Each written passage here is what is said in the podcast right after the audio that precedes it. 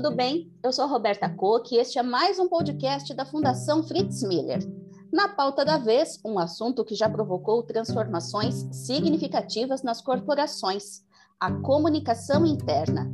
E para falar sobre o tema, a gente recebe aqui duas convidadas, a professora Regina Ostin e Patrícia Pêssego, especialistas em comunicação orga organizacional com experiências em ambientes corporativos. Sejam bem-vindas, meninas.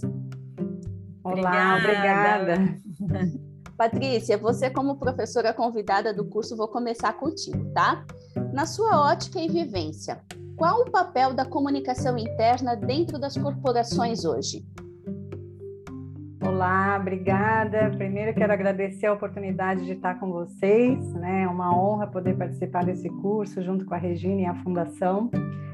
É, respondendo à pergunta, eu vejo hoje a comunicação interna como uma liga, né? Na verdade, ele é o laço entre propósito, pessoas, o negócio e a sociedade. Né? Então, quando a gente olha a comunicação, por definição, ela é conexão, ela é ciência, ela é comportamento. E a comunicação interna, que tem claramente o foco de trabalhar com os colaboradores dentro de uma organização, ela tem o papel de fazer essa conexão entre os funcionários, né? A razão deles estarem ali, que é o propósito, a cultura dessa organização, que nada mais é como ela funciona, como as coisas acontecem, e o modelo comportamental né, que se quer ali, seja ele já existente ou não, é, e os valores, né, que é parte ainda desse como. Tudo isso, essa liga interna feita, se conecta com a liga externa, né, que é a visão da organização e como que isso se traduz na sociedade e impacta as pessoas que estão fora daquela organização. E qual que é a relevância disso tudo quando a gente olha? Absolutamente alta e estratégica, porque a gente está falando muito claramente de reputação. A reputação, por definição, é a soma de percepções das pessoas em relação à organização e à marca. Então, se essas percepções acontecem a partir da interação que essas pessoas da organização têm com as outras, os stakeholders, né, como a gente fala conceitualmente, essas experiências, quanto mais próximas elas estiverem das narrativas, ou seja, da vida real, de como as coisas acontecem, mais forte e sustentável vai ser a reputação dessa organização. E aí a gente começa a entrar no campo da ciência, né? Quando eu começo a falar de narrativa, meios de comunicação, comunicação face a face, habilidade comunicacional, enfim, uma série de técnicas eu já estou falando do lado ciência, né? Uhum. E das atividades e dos conhecimentos que as pessoas que conduzem a comunicação interna dentro de uma organização precisam buscar, né? Precisam ter para conseguir fazer isso de uma forma realmente efetiva. Certo, perfeito. Regina, claramente, pelo que a Patrícia colocou, comunicação interna e endomarketing são coisas diferentes. Uhum importantes, mas diferentes. Sim, não. Certo. Porque é, na realidade, é, na minha visão é mais sim, como você afirmou. Mas a gente tem que considerar que existe uma grande é, celeuma, uma grande questão teórica embutida nisso. Então, vamos partir da seguinte questão: se você der um Google, você vai achar muitas empresas que chamam toda essa área de comunicação interna como endomarketing e vice-versa. E você vai também achar diversos conceitos para os dois. Mas nós na Fundação Fritz Miller, a gente trabalha com o seguinte conceito: o endomarketing é aquele que promove ações de marketing direcionadas aos colaboradores. Esse é o conceito é, que foi dado por Saul Becking, que é o criador da expressão do conceito endomarketing. Certo. A comunicação interna, na nossa visão, ela é muito, na nossa visão, não só conceitual de, de cadeira de teórica, mas na experiência prática do que a gente acabou aplicando nas grandes organizações, uhum e nas médias e nas pequenas também, também. comunicação interna é muito mais ampla, né? Então, a comunicação interna, ela tem a missão de traduzir estratégias, porque ela permeia todos os drivers estratégicos da organização. A, a, área da comunicação interna também faz a leitura de ameaças e oportunidades. E aqui ela abriga o tema gestão de crises. Então, é aqui que ele está dentro da área de comunicação interna. Além disso, tem outros três pontos. A comunicação interna, se, se ela for configurada para atuar em parceria com as áreas, em business partner, ela vai alavancar ainda mais os negócios, ela vai estar tá se mostrando ainda mais permeando toda essa organização. Fora isso, é toda essa área que administra os canais de comunicação, que são muitos, que podem ser jornal, uhum. TV corporativa, rádio corporativa, mural, né, aplicativos, e ainda ela faz toda a configuração da comunicação face a face, que é aquela comunicação da liderança com o público interno. Então, ela não só configura esse programa, como ela, no dia a dia, gere esse programa com os gestores é, criando as pautas junto com as lideranças, é, viabilizando, mensurando. Então, na nossa visão, a comunicação interna ela é muito mais ampla e o endomarketing ele não perde seu valor, mas ele está inserido e ambos tentam o engajamento das pessoas e numa visão macro impulsionar os negócios da organização. Muito bem explicado. Patrícia, para você agora, o que, que mudou na comunicação interna nos últimos anos, considerando todas essas transformações que a gente passou? Ah, muita coisa mudou, né? o mundo mudou e, e, como eu disse, eu acho que a comunicação, num jeito mais amplo de olhar, né, é a forma que a gente se conecta com o mundo.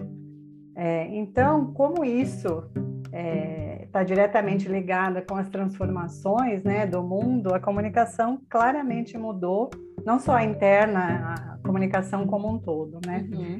Acho que vale a pena a gente olhar dois momentos, acho, de transformação que talvez tenham impactado mais fortemente. A questão da transformação digital, né, o primeiro momento, ela representou e representa ainda hoje a democratização da informação, né? Trouxe o elemento interação muito forte, né, para a comunicação como um todo. Então, aquilo que parecia ter algum controle, pelo menos ao menos parecia, né, ter algum controle, ficou incontrolável. É. A informação hoje flui, né? Flui agilmente, não tem barreira, não tem geografia, a coisa vai. Então, a rádio corredor, que a gente falava lá atrás. Lá atrás, foi, né? É, foi para os meios digitais. Então, é tudo muito rápido, numa velocidade absurda.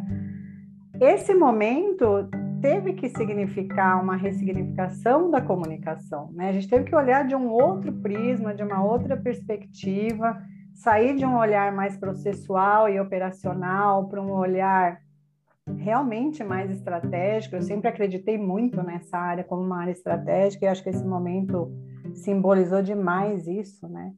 Então, o, o, colaborador, a comunicação interna, de forma geral, precisa entender o cenário de forma holística, as dores, participar das conversas, é, não tem mais aquele momento que é o momento da entrega, onde entrava a comunicação interna muitas vezes, né? A comunicação tem que estar desde o início uma discussão como um todo.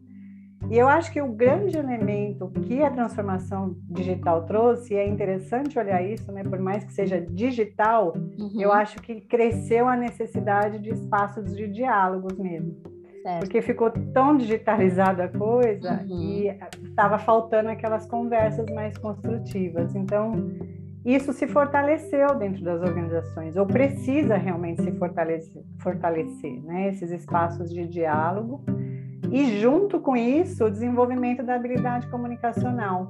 Eu acho que também ficou muito claro para as pessoas que a comunicação, como comportamento e habilidade, é fundamental para todo mundo, não só para uma área, não só para um líder, mas para todas as pessoas. E aí você passa a trabalhar escutativa, expressão assertiva, uma série de comportamentos e habilidades que ajudam no processo comunicacional e na comunicação interna também. Outro momento importante, pandemia. A gente não pode ficar sem falar dela. Não né? tem como, né? É.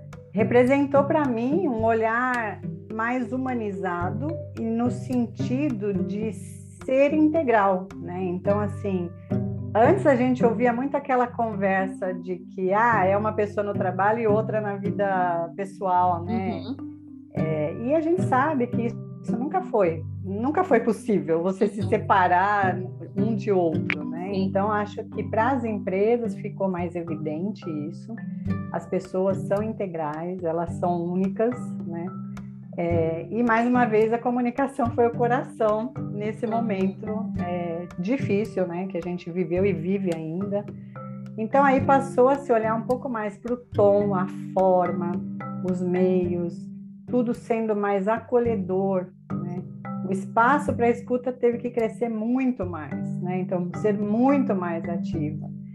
E aí eu acredito que se evidenciou também o papel do líder em todo esse processo, uhum. porque se a gente olhava o líder como gestor, nesse momento de pandemia, com certeza isso extrapolou esse olhar e o líder passou a ser olhado como um elemento de inspiração, inclusive. Né? Então, é, essa habilidade neste líder também passou a ser essencial. Então, a comunicação interna ganhou uma nova perspectiva. E eu acho que a partir daí não cabe mais olhar a comunicação interna somente como uma área, ela é uma uhum. área também, mas é um elemento chave dentro da organização, de cultura, de reputação, é estratégico e precisa estar na pauta constantemente. Não tem outra saída. Perfeito. Nossa, muito, muito bem colocadas as, as suas pontuações, Patrícia. E até para debater tudo isso e ressaltando a importância do tema dentro das corporações, a Fundação Fritz Miller oferece o curso Comunicação Interna e Endomarketing. Regina, qual é a proposta desse curso? Uhum. Então, é, a proposta desse curso é trazer não só a teoria, mas muito da prática, né? Por quê? Porque cada vez mais as organizações precisam, estão sentindo necessidades é, de ter profissionais habilitados para fazer essa comunicação, como a Patrícia falou, humanizada, uhum. a comunicação relacional e a comunicação estratégica. Então, não dá mais para eu pensar assim, comunicar, todo mundo se comunica. Então, a gente faz aqui, resolve, não precisa ter uma um, profissionais habilitados. E não é mais assim. A gente precisa ter os profissionais, é por isso que a gente compartilha esse conhecimento. E ele passa por desde ter essa perspectiva mais ampla, entender o que é reputação, mas a gente também vê muitos cases, os próprios alunos trazem cases, é uma riqueza de sabedoria não só top-down da organização da fundação para os alunos, mas entre a sabedoria que já tem ali também tem espaço para ser compartilhada. Eles veem elaboração de planos, campanhas internas, como é que eu faço isso? Como é que eu trabalho em parceria com as áreas? Como é que eu implemento uma comunicação face a face? Como é que eu humanizo essa comunicação? E por fim, não está lá no programa mas eles vão ver também como eu faço um planejamento de uma forma rápida. Então, como é que eu faço um planejamento estratégico linkado com os objetivos do meu negócio? Então, ela é muito isso, mas eu também é, me, fico à disposição. Se o aluno tiver dúvida, esse curso é para mim? Será que é para mim? Uhum. É, me escreve, eu estou super à disposição. Conversei com várias pessoas essa semana que queriam participar. Nós já estamos com a turma fechada em termos de números, mas temos oportunidades para novas vagas. É, e assim, se eu estou em dúvida, pode falar comigo, eu me coloco super à disposição para a gente dialogar para ver se serve para você que está nos ouvindo. Olha aí, ó. que interessante, meninas. É, foi um papo muito gostoso. É, para a gente que é da área de comunicação, é, cada vez mais faz mais sentido é, todas as pontuações que vocês fizeram. E mais do que para quem está na área da comunicação, para em, em, qualquer nível de, de atuação, a comunicação hoje ela é imprescindível, a comunicação assertiva. Então, eu acho que, que essas colocações de vocês e esse curso em si realmente tem bastante a agregar para quem participar, né? Obrigada, Roberta. Eu que agradeço a participação de vocês, tá bom? Tá bom. Obrigada, até mais. Um abraço. Um abraço.